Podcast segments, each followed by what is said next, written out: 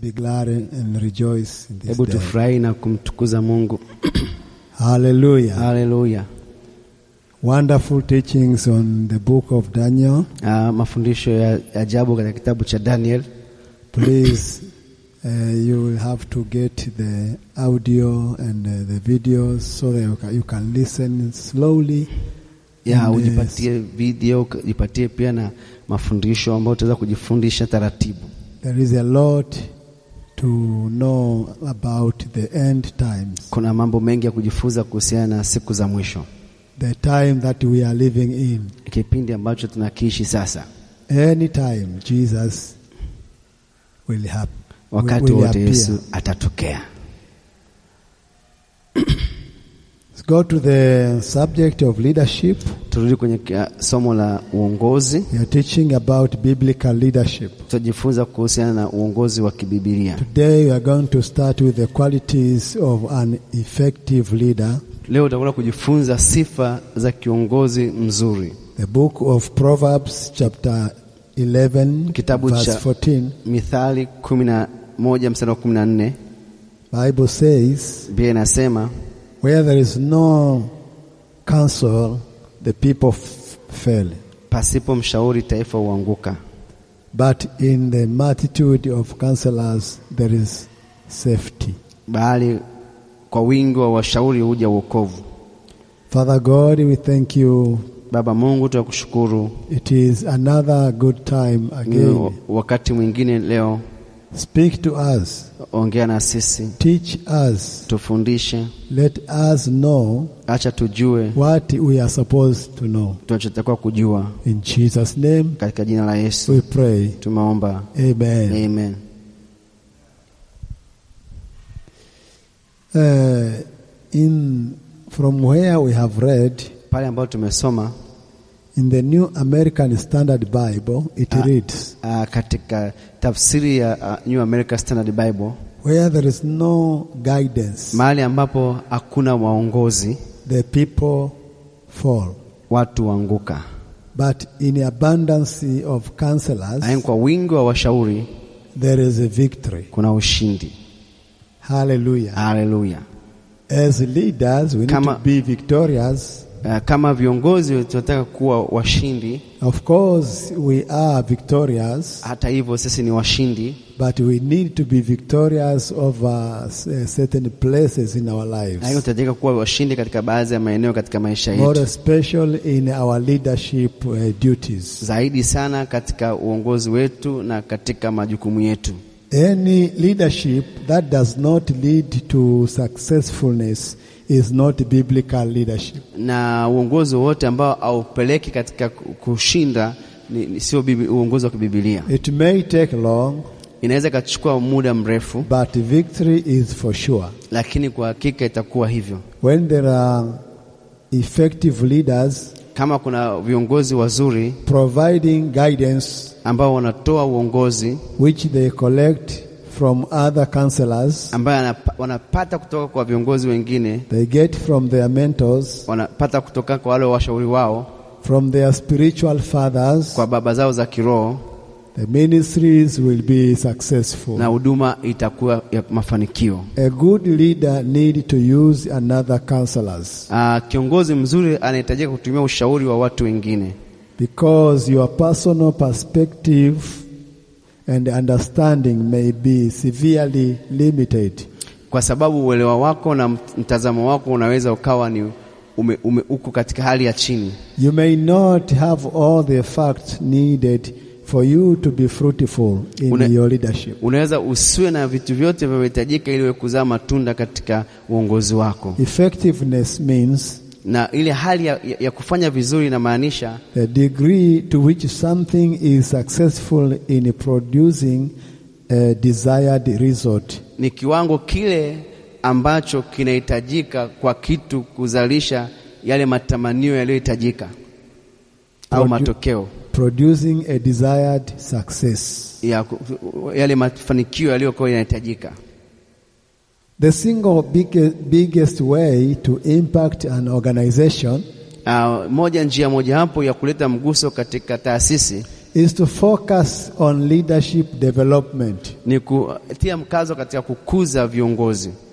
There is almost no limit to the potential of an organization that recruits good people. Mm, Hakuna kikomo katika taasisi ambayo inaandaa viongozi, Raises them up as leaders and continually develop them. Ah, kuwainua viongozi na kuendelea kuwaendeleza. A responsible leader can be counted on to be achieve good results in emergency situations. Na kiongozi mzuri anahesabika pale ambapo anaweza kutoa matokeo mazuri katika ile hali ambayo ma- mambo yanatokea kwa ghafla. Others need not to wor- to worry when such a leader is dealing with sensitive or top priority issues. Ah, na watu wengine wanakuwa hawana wasiwasi kama kiongozi wao anakuwa anashughulikia mambo ambayo ni, ni magumu na yale mambo ambayo yanahitaji uangalizi mak- wa makini. He is dependable and can diffuse can diffuse flammable issues. in Ya, the Uh, yeye ministry. anaweza kutegemewa na anaweza akazima ah, mambo ma- ambayo ni, ni ya moto. Proverbs chapter 11 Ah, Mithali kumi na moja and verse 30 na mstari wa thelathini The Bible tells us Biblia inatuambia the fruit of the righteous is a tree of life, mazao ya mwenye haki ni mti wa uzima and he who wins souls is wise. na mwenye hekima huvuta roho za watu He who wins souls is wise. na mwenye hekima huvuta roho za watu. Ah. Hallelujah. Haleluya! We need to develop other people Tunahitajika kuwaendeleza watu wengine, to continue with the work of leadership, kuendeleza kazi ya uongozi, and not on leadership, sio tu uongozi, but we're talking about biblical leadership. tunazungumzia uongozi wa kibibilia, the leadership that was established by God Himself. na uongozi ambao umewekwa na Mungu mwenyewe. Let us see some qualities Hebu tutaangalia sifa, baadhi ya sifa of an effective leader. ya kiongozi mwenye matokeo makubwa. This effective leader, you can call him a great leader. Ah, viongozi hao wanaofanya mambo mazuri unaweza ukamwita ni kiongozi mkuu. Number one, Ah, moja, sifa ya an kwanza, effective leader ah, kiongozi ambaye ni mkuu does not fear. aogopi. Did you hear that? Umesikia hilo? An effective leader does Kiongo- not fear. Kiongozi mkuu haogopi. An effective leader is surrounded by faith. Kiongozi mkuu amezungukwa na imani, Faith is his atmosphere, na i- imani ndiyo mazingira yake, and faith is his language. imani ndiyo lugha yake. He feared nothing because he surely knows that he- the Lord Almighty is with him at Uh, any time. Haogopi chochote kwa sababu anajua kwamba Mungu mkuu yuko pamoja naye wakati wote And he will fight for him. na atampigania. So faith is walking stick of a leader. Kwa hiyo imani ni fimbo ya kutembelea kwa kiongozi. All he does, he do it by faith, and by faith the impossibles become possible. Vyote anavyovifanya anafanya kwa imani, na yale yasiyowezekana yanawezekana kwa imani. If you are a leader, Kama wewe ni kiongozi, you need to live by faith. unahitajika kuongoza kwa imani, You need to live by faith. unabidi kuishi kwa imani, Everything by faith. kila kitu kwa imani. Prince Derek, Derek Prince, Derek in his Prince book katika kitabu chake titled Faith to Live By, ambayo imeandikwa imani ya kuishi nayo. I got this book over uh, 15 years Nilipata kitabu hiki zaidi ya miaka kumi na tano when, iliyopita when I was in South Africa uh, studying on mish, missionary studies. nilipokuwa navyosoma uh, masomo ya umishonari kule South Africa. He says, Akas, anasema this supernaturally kind of faith hii aina ya imani ya kimiujiza is given in a specific situation to meet a specific need. inatolewa katika wakati maalumu kukutana na hitaji maalumu, It remains under God's own faith. na inabakia katika imani ya Mungu pekee. Remember, we studied about God's kind of faith Nakumbuka tujifunza kuhusu imani, aina ya imani ya Mungu in one of our classes. katika moja ya masomo yetu.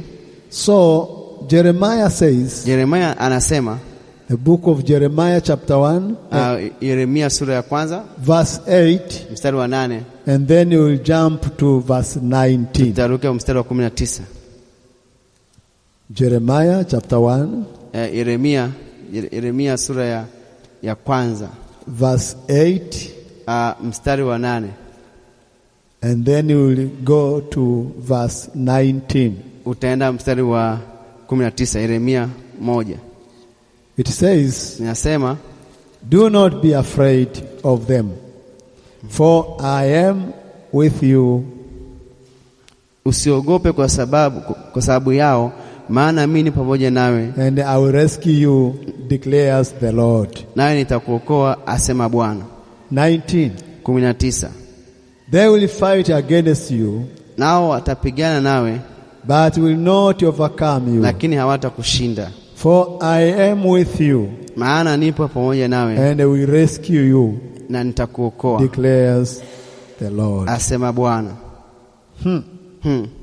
This is the secret of Hoffman Ministry. na hii ndio siri ya eh, hofani huduma ya Before Most- we Hofani. got to this level, kabla tujafikia katika eh, hali hii au hatua which you hii see it today, ambayo unaiona leo, We have had many enemies to conquer, tulikuwa tuna maadui wengi wa kuwashinda many battles to be victorious over, na kushinda vita vingi, many rivers to cross, kuvuka mito mingi many mountains to climb, na kupanda milima mingi many Goliaths to kill. na kuwaua wa- magoliati wengi. It was not so easy, it was not that easy to get here. Haikuwa rahisi Today. kufikia hapa tulipofikia. Getting to where we are today was not that easy. Kufikia hapa tulipofikia haikuwa rahisi.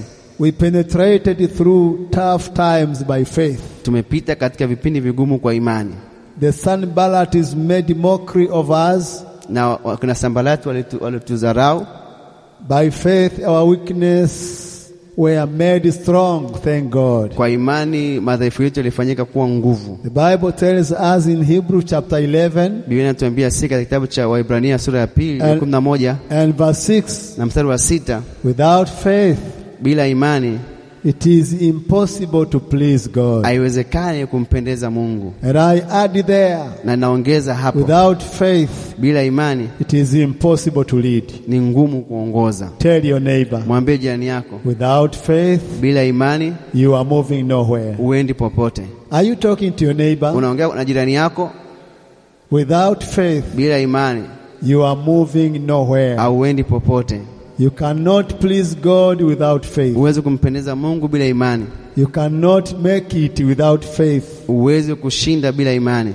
By faith, Kwa these imani. leaders take action. Wa, au, viongozi wanachukua hatua. If you have faith, Kama unayo imani you will always take action. utachukua hatua daima. Without faith, Bila imani you will remain there waiting for someone to help you. utabaki pale ukisubiri mtu akusaidie, But by faith, lakini kwa imani we move forward. tunasonga mbele. Many leaders come, uh, come to me for counsel, Uh, viongozi wengi wananijia kwa, kwa, kwa mashauri wondering why their ministries are not growing. wakishangaa kwa nini huduma zao hazikui. They say they pray, Wanasema wanaomba and they trust God. na wanamwamini Mungu. One thing they do not yet realize Kitu kimoja ambacho hawajakitambua is that ni kwamba sometimes prayers alone are not enough. wakati mwingine maombi peke yake hayatoshi, One have to act mtu anatakiwa afanye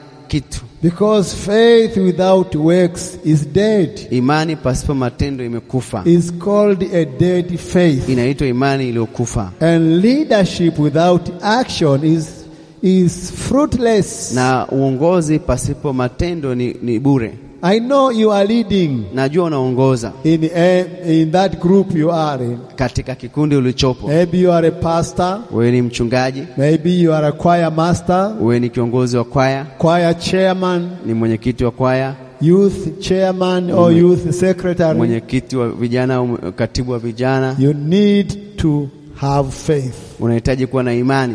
Don't fear.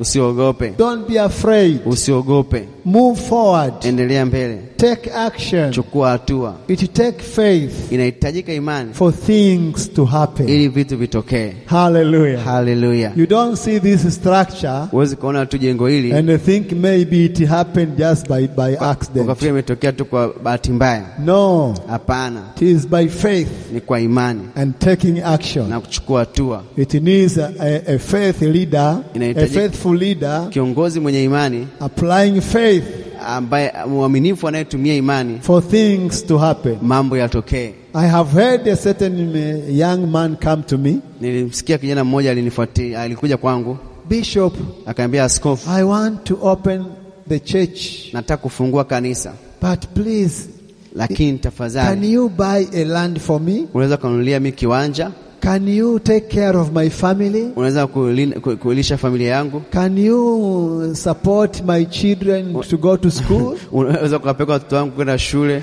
I told him, Nikamwambia I cannot, siwezi, but God can. lakini Mungu anaweza. So, Amen, hallelujah. haleluya. You know, it is very bad to lead depending, uh, expecting someone will help you to do something. Ni ngumu sana kuongoza pale unapotegemea mtu mwingine akusaidie wewe kufanya vitu. You must not be afraid. Usiogope, Trust in God. mwamini Mungu. America says, in God we trust. Taifa la Marekani anasema tuna, kwa Mungu tunategemewa, And you also trust in God. na wewe pia mtegemee Mungu. And the things will happen in your leadership. Mambo yatatokea kwenye uongozi The wako. choir will rejoice in your leadership. U- Kwaya itafurahi katika uongozi That wako, group will rejoice under your leadership. na hicho kikundi kitafurahi katika uongozi wako, Women department will rejoice in that in under your leadership. na wa, wanawake watafurahi katika chini ya uongozi wako. Let's read this portion of scripture Tusome maandiko haya, from the book of James, kitabu cha uh, Yakobo chapter 2, uh, sura ya pili verse 17 kumi na saba Yakobo mbili kumi na saba and 18. na kumi na nane It says, inasema In the same way, Vivyo- faith by itself, vivyo hivyo na imani isipokuwa ina matendo it is not, ac- if it is not accompanied by action, e, kama isipokuwa na matendo the same way faith by itself, mm, vivyo if it hivyo is not accompanied by action, na imani isipokuwa na matendo is dead. imekufa.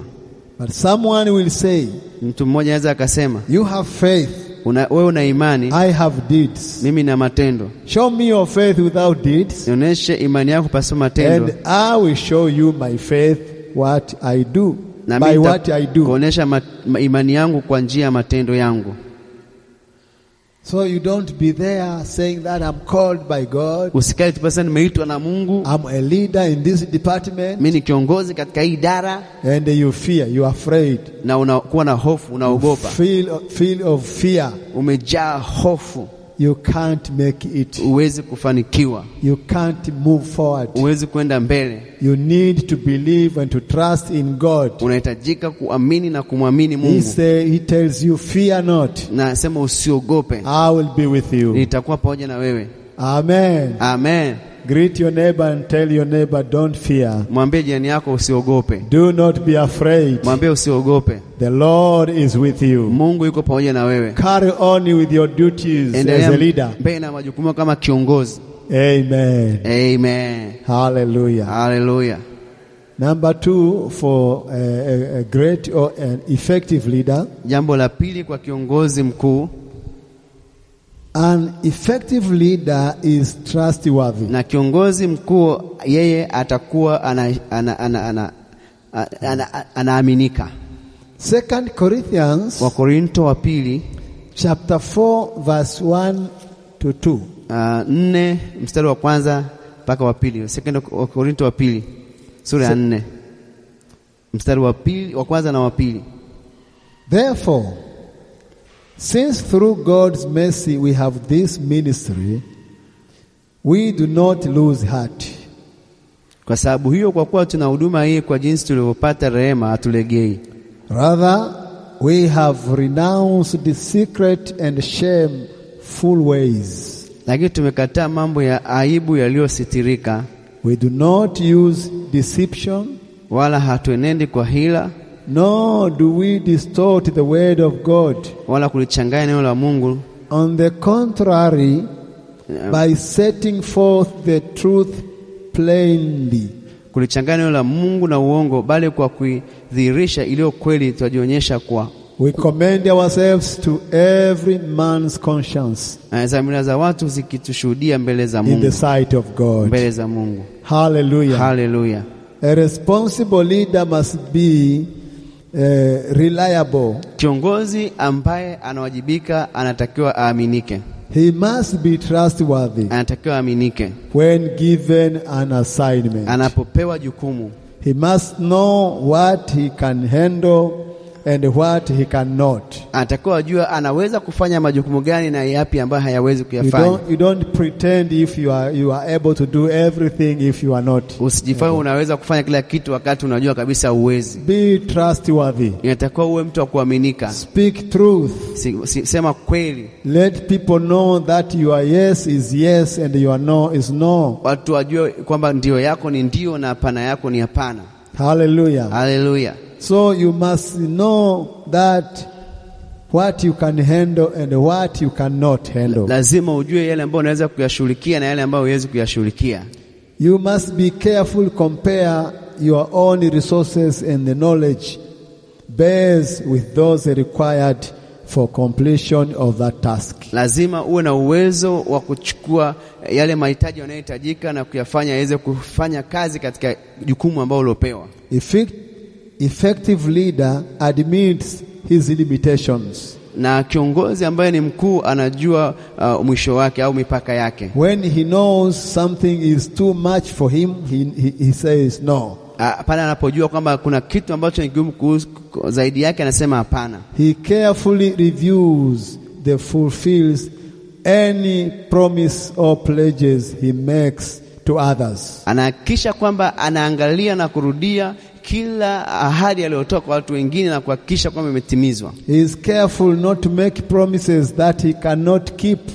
na anakuwa mwangalifu kwamba asiweke ahadi ambazo hawezi kuzitimiza, He values his integrity. na anaheshimu kule hali yake ya kuwa na kue- We kuaminika. have got many leaders, We- Tuna wa viongozi wengi sana they make as a show. wanafanya kama ni, ni, ni kujionyesha Who, how many will give this and that and that? wangapi watatoa kiasi fulani na fulani na They fulani, raise up their hands wananyoosha mikono yao, and they say, I will do so and so and such and such a thing. hasa nitafanya hivi, nitafanya hivi, nitafanya hivi, I'll give this much and this much and this much. nitatoa hiki, nitatoa hiki, nitatoa hiki, And the people shout, na watu Hallelujah! wanapiga kelele They haleluya, clap their hands for him. Oh, Or wanampigia her. makofi au kwa, kwa ajili yake. When the service is over, Na ibada ikiisha, he forget about everything. anasahau kila kitu alichokisema. You start now calling, Unaanza kumpigia simu Hello, leader. e, kiongozi, We are reminding you of the pledge you made. tukukumbusha ahadi uliotema- uliosema.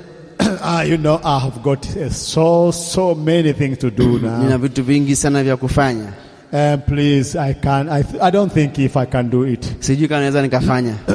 please, please. Tafadhali, tafadhali. Uh, please remove my name on that list. naondoa jina langu kwenye hiyo ki- hiyo hiyo listi. we are Hapana, not going to remove your name. hatutaondoa jina lako, Your name will remain there. jina lako litabaki pale. God is witness. Mungu anaangalia, ni shahidi. Hallelujah. Haleluya!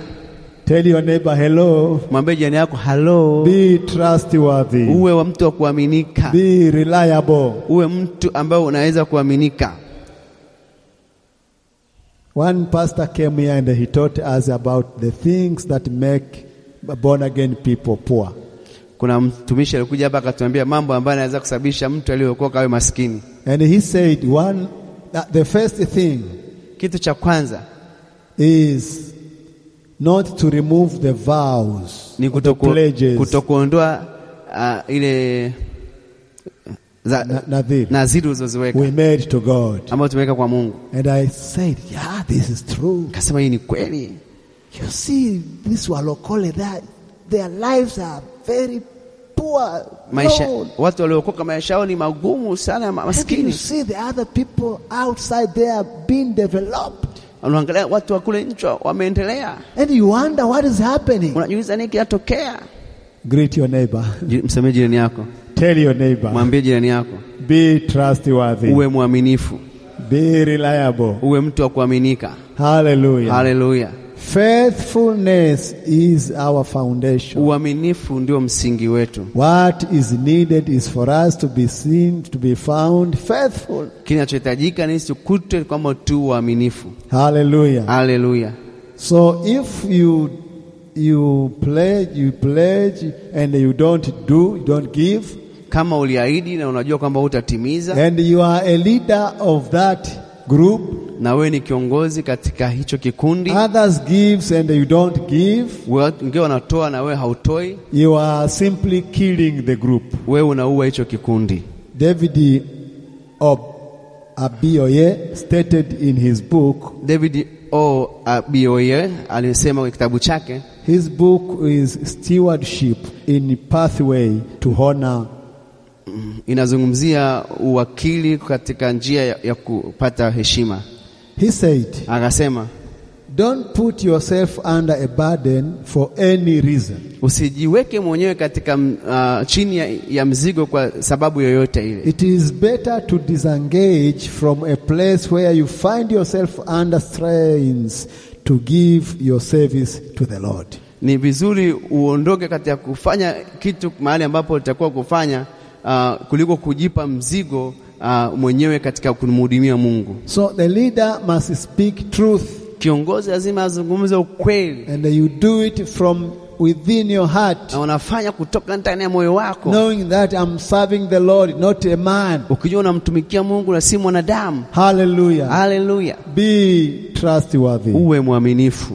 Trustworthy is a very important quality of a great leader. Uh, kuaminika ni moja ya sifa nzuri sana kwa kiongozi mkuu. It makes a leader to always be on the safe side. Inamsababisha kiongozi siku zote awe katika nafasi ambayo ni nzuri. It helps leaders to estimate the cost for every assignment given to them. Inamsaidia kiongozi kuweza kujua gharama ya kila kitu ambacho kimewekwa mbele yake kufanya before committing themselves to doing the assignment. kabla hawajajitoa kufanya hicho ambacho ameumbwa kufanya. This is what Jesus said Hiki ndicho ambacho Yesu alisema in the book of Luke, chapter 14, kitabu cha Luka sura ya kumi na nne verse 28 to ah, msta- 30.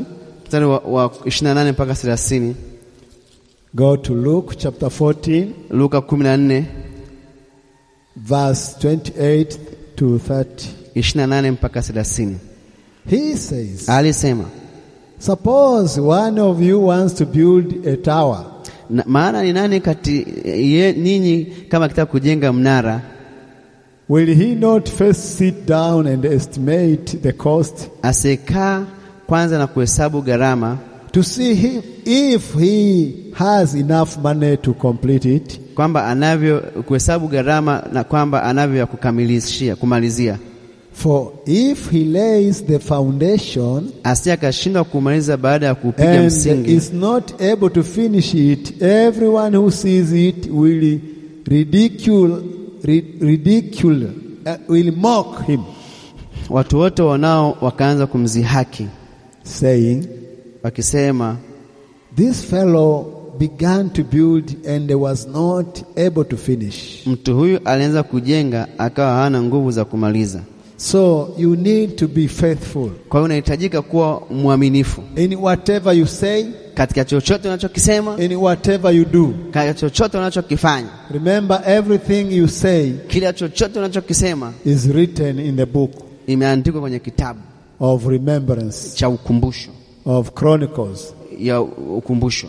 Hallelujah. Haleluya! You must be very careful. Lazima uwe makini. We are not in the church to make a show, Hatuko kanisani kufanya kuonesha, kujionyesha, to let people know that we are able to do while we are not able. kuwaonesha watu kama tunaweza kufanya wakati hatuwezi.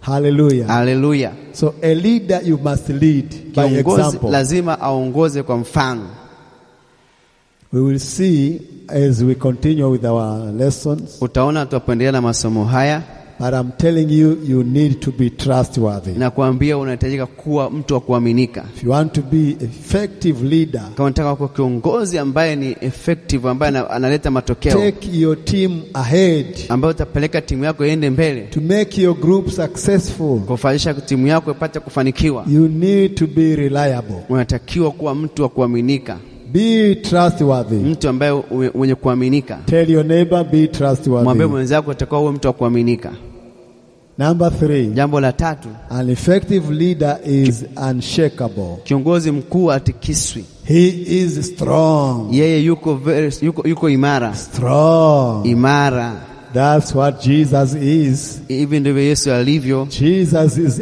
unshakable. yesu atikisiki You can't shake Jesus. hawezi kumtikisa yesu He came as a lion of Judah amekuja kama simba wa kabila la yuda and he took everything under his subjection. na akaweka kila kitu chini ya utawala wake Hallelujah. haleluya The book of Luke, chapter 12 kitabu cha luka 12 and verse 48, na mstari wa 28 it says, inasema part B, uh, sehemu ya pili For from everyone who has been given much, much will be required. na kila aliyepewa vingi vingi vitahitajika Hallelujah. haleluya You are a leader. wewe ni kiongozi We will require much from you. tutahitaji vingi kutoka kwako You are a leader. wewe ni kiongozi We will need to see example. tutahitaji kuona mfano kutoka You kwako don't keep on crying. usiendelee kulia Things are not moving forward. vitu haviendelei No, you need to be strong. unahitajika kuwa na nguvu You need to be unshakable. unabidi kutotikisika Things will happen vitu vitatokea when you have faith in God. kama unao uh, una hofu ya mungu And not only having faith in God, sio tukuwa na imani kwa mungu but also taking action lakini kuchukua hatua with boldness, kwa ujasiri with courage. kwa ujasiri Hallelujah. haleluya Oh my God. mungu help us. wangu A responsible leader must be dependable. kiongozi ambaye anaaminika lazima a- awe wa kutegemewa A leader who is not dependable or reliable cannot be trusted with Mhm. important missions. kiongozi ambaye hawezi kuaminika hawezi kuaminiwa na watu katika majukumu ya muhimu Such a leader will miss opportunities. huyo kiongozi atakosa baadhi ya fursa He will miss promotions. atakosa kuinuliwa He will hold back and limit the growth of the team or department. atazuia kikundi au timu ku- kuendelea mbele The leader is like the foundation of a building. na kiongozi ni kama msingi wa jengo And therefore, a leader must be strong. kwa hiyo kiongozi atakiwa awe imara for the future of the ministry. kwa ajili ya, ya mambo ya baadaye ya huduma The leader must be strong for the future of that na organization. kiongozi atakuwa imara kwa ajili ya, ya, ya baadaye au kesho ya hiyo huduma Hallelujah. haleluya You need to be strong, unatakiwa kuwa imara Uh, unshakable. asiyetikisika David say, uh, David Abioye again said uh, David Abiyo anasema tena in his book, katika Biblia, kitabu chake he says,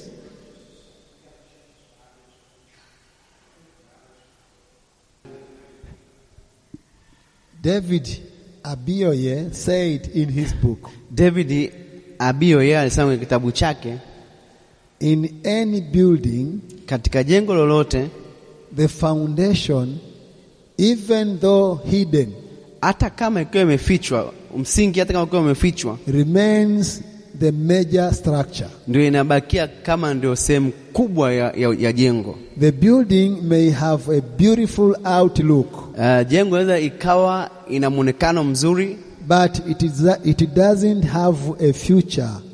Expect the foundation is well placed. haitakuwa eh, na, na mwisho mzuri kama uh, i- i- msingi haujawekwa vizuri Except the foundation is in well placed, mpaka msingi uwe katika sehemu ambayo ni imara and it is well in place. na Ah. iko sehemu ambapo ni sahihi. Hallelujah. Haleluya! So the foundation of any ministry, U- u- u- Msingi wa huduma yoyote the foundation of any church u- uh, msingi wa, wa kanisa lolote and any ministerial group, na na huduma yoyote the strong, the leadership Na- is the strong, the ministry. kiongozi akiwa imara ndivyo ambavyo na huduma inakuwa imara. So leadership is the foundation. Kwa hiyo uongozi ndio msingi. So if you are the foundation, Kama we ni msingi, you have to be strong unahitajika kuwa imara so that you can carry the structure. ili uweze kuibeba uh, lile jengo. The strong, the leadership, the strong, the ministry. Kiongozi anapokuwa imara ndivyo ambavyo huduma inakuwa imara. The weak, the leadership, the weak, the ministry. Uongozi ukiwa dhaifu na na huduma inakuwa dhaifu. Psalm chapter 11 verse 3. Uh, uh, mith- Zaburi kumi na moja mstari wa tatu Psalm 11 Zaburi kumi na moja verse 3.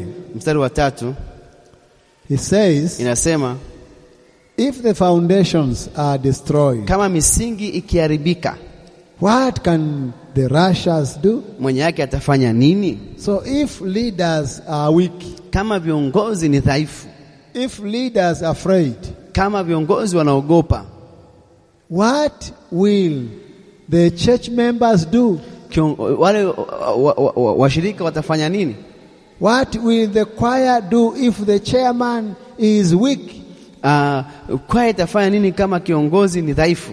What will ladies do if the ch- their chairman, chair lady is weak? Wa- Wamama watafanya nini kama mwenyekiti wao yuko eh, ni dhaifu? What about youth? Inakuwaje kuhusu vijana, What about evangelists? kuhusu Group? viongozi wa huduma ya kiinjilisti? We need to be strong as leaders, Tunahitajika kuwa imara kama viongozi. carrying on, moving on with the with the group is not an an an it is not a small duty. Uh, ku- kutembea au kuongoza kikundi sio jambo rahisi, It needs us to be strong. inahitajika tuwe na nguvu. If the leader is not strong, Kama kiongozi hayuko imara, What do you think that the members or in that group will do? unafikiri viongo, wale, vi- wale washirika kwenye hicho au washiriki kwenye hicho kikundi watafanya nini? They will suffer Watapata tabu and miss many opportunities. na watakosa fursa nyingi. Number four, Jambo la nne, an effective leader regards others with esteem. na kiongozi ambaye ni mkuu anawaheshimu wengine. Paul said in 1 Corinthians Wa- Paulo anasema katika Wakorinto wa kwanza chapter 10 uh, kumi and verse 33. na mstari wa 33 Paul says, Paulo anasema Just as I also please all men in all things. Vile vile kama mimi ninawapendelea watu wote katika mambo yote, Just as I also please all men in all things, vile vile kama mimi nilivyowapendelea watu wote katika mambo yote, not seeking my own profit, nisitake faida yangu mwenyewe, but the profit of many, ila faida yao walio wengi so they may be saved. wapate kuokolewa. This is the heart of a leader. Huu ni moyo wa kiongozi. Hallelujah. Haleluya! The heart of a leader is to regard others with esteem, Ah, moyo wa kiongozi ni kuwachukua wengine katika heshima, is to consider others, me- other members in his group. ni kuwafikiria wa- wa- wengine katika kikundi chake. Someone said, Mtu mmoja alisema, the humble is always the winner. mtu ambaye ni mnyenyekevu mara zote anashinda. Na mimi nasema and I say sorry I- na- na mimi nasema and and I I said, say the humble is always a leader. na mtu mnyenyekevu siku zote ni kiongozi. Now listen to this. Sikiliza hili, The humble is always is always the winner na mnyenyekevu siku zote ni mshindi, and the humble is always the leader. mnyenyekevu siku zote ni, msh, ni, ni kiongozi.